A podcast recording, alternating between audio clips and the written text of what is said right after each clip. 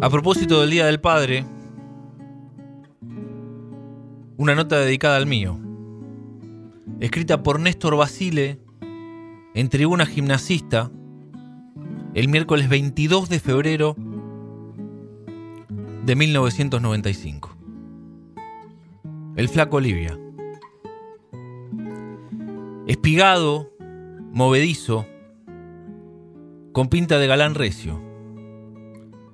Tenía una sonrisa infaltable en ese rostro que seducía entre pícaro e inocente. Con altura de basquetbolista y pegada de boxeador, era un carismático defensor de las causas perdidas. De pibe nomás, se fijó un código que nunca alteró en sus 35 años de vida. Primero gimnasia, después los chicos y al final vos, le decía sonriente a Mónica Durán, su único amor desde que se casaron hace 15 años, y el flaco Olivia entregó su corazón por segunda vez pero era verdad. El primer lugar siempre lo ocupó gimnasia. Muchas veces, en cambio, la multitud de amigos que cosechó alteró la terna y escoltó sus preferencias. Nunca alguno que necesitó un favor se fue con las manos vacías de la vieja casa de Ensenada. Y Mónica, una hermosa y joven, rubia de ojos celestes que abonaría la imaginación de cualquier poeta, respetaba y comprendía estas lealtades, a tal punto que le dio cinco hijos.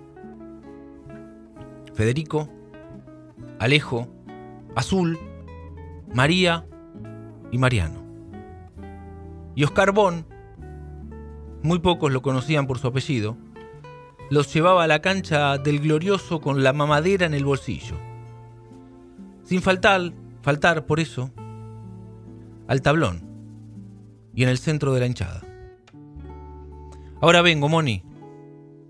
Pero era sábado. Gimnasia jugaba en la B y Moni ya sabía que no tenía que prepararle la comida. El flaco, depende de dónde jugara el lobo, podía venir esa noche o el martes. Me conoció en la cancha yo iba a la platea y él me saludaba cuando llegaba y después del, desde el paravalanchas, que era su lugar de batalla preferido. Yo tenía 15 años. El llanto desgarrador interrumpe, como tantas veces esa tarde, el diálogo. Pero el silencio y las lágrimas de Mónica y Federico, el hijo mayor, solo se disimulan cuando María le ruega no llores, mamá. Era pasional, bueno, era único. Siempre dispuesto a ayudar a sus amigos. Cuando Alejo nació, tenía un kiosco en 1 y 38. Andábamos mal económicamente, pero vino un amigo con problemas y le dio la recaudación entera de tres días. Te puedo contar mil de esas. Como todo tipo que vivió a fondo y en el límite, pasó buenas y de las otras.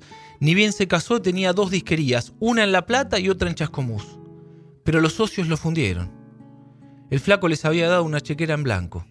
Hasta le remataron la casa de sus padres, que gracias a la ayuda de amigos incondicionales como Marcelito Molle, Daniel Peluso o Memo Koch, pudo recuperar.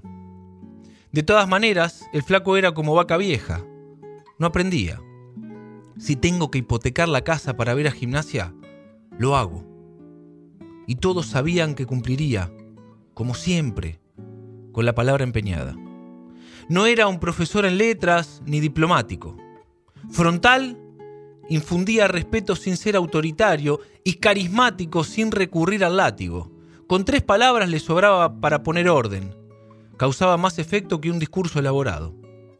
Recuerdo que en una fiesta de la filial Barrio Mondongo, donde activaba, regalaban camisetas a unos 300 chicos el Día del Niño firmadas por Guillermo y Gustavo. El desorden era descomunal, diría que inmanejable. Pepo y el turco Gorgis en la tarima parecían maestras de jardín de infantes en el recreo.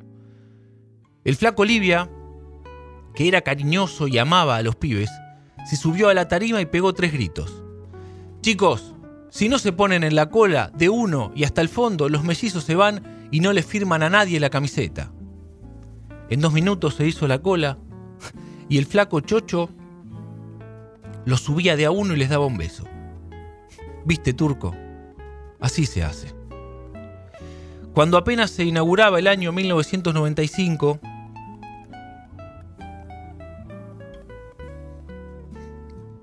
nos dijo adiós.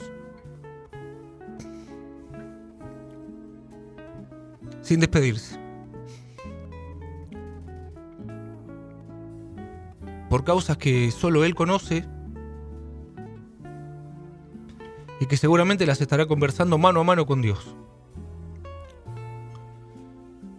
Decidió equivocarse y creer que Fierro, El Oso, Tavia o Córdoba lo necesitaban más allá.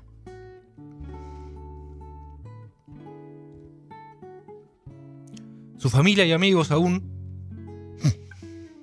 mucho tiempo después, lloran sin comprender. A Mónica le queda un consuelo, ¿eh? Sabe que ese flaco Robin Hood dejó un tendal de amigos y le queda gratitud para agradecer a esa multitud que lo acompañó en el cortejo. En un esfuerzo de su memoria recuerda con emoción a Memo, Danielito, al Turco, a Marcelo Molle, a Gastón de Rito, Chiche Mendoza, Marito Díaz, Julio Ramírez que le ofrendó su camiseta, al Cebolla, a Luli Canalini, a los miembros de la filial Barrio Mondongo, a Carancho, al Corcho, a Hugo Cini, a Walter, a la tía Rosa, a Antonio, al Peca, a Lito Gárgano, al nene Caporale, a Montesino, a Andrés Pagani, a Claudio Guniali y su esposa, a Pichi Cerizola, a Marcelo Ferrari, Hugo Canepa, Carlito Segovia, su amigo de la primaria, a Ricky Cañete, a Sebastián Elizondo, alias Harry, que es pincha, pero se fue a su casa con un banderín de gimnasia que le regaló Fiorino. A Eduardo Cerdeira, que lo llevó a la cancha por primera vez. A Cacho Cesa, que conmovió a todos esperando el cortejo en la puerta del estadio. Gimnasia fue su vida. Me olvidaré de muchos y pido perdón pero quería nombrar a quienes ahora recuerdo porque sé que Olivia era un agradecido de sus amigos y ver sus nombres lo hará feliz. No se agotará nunca el reconocimiento, flaco. De tus anécdotas vamos a seguir charlando. Te lo prometo. Ellos tienen la palabra en el segundo acto de tu novela.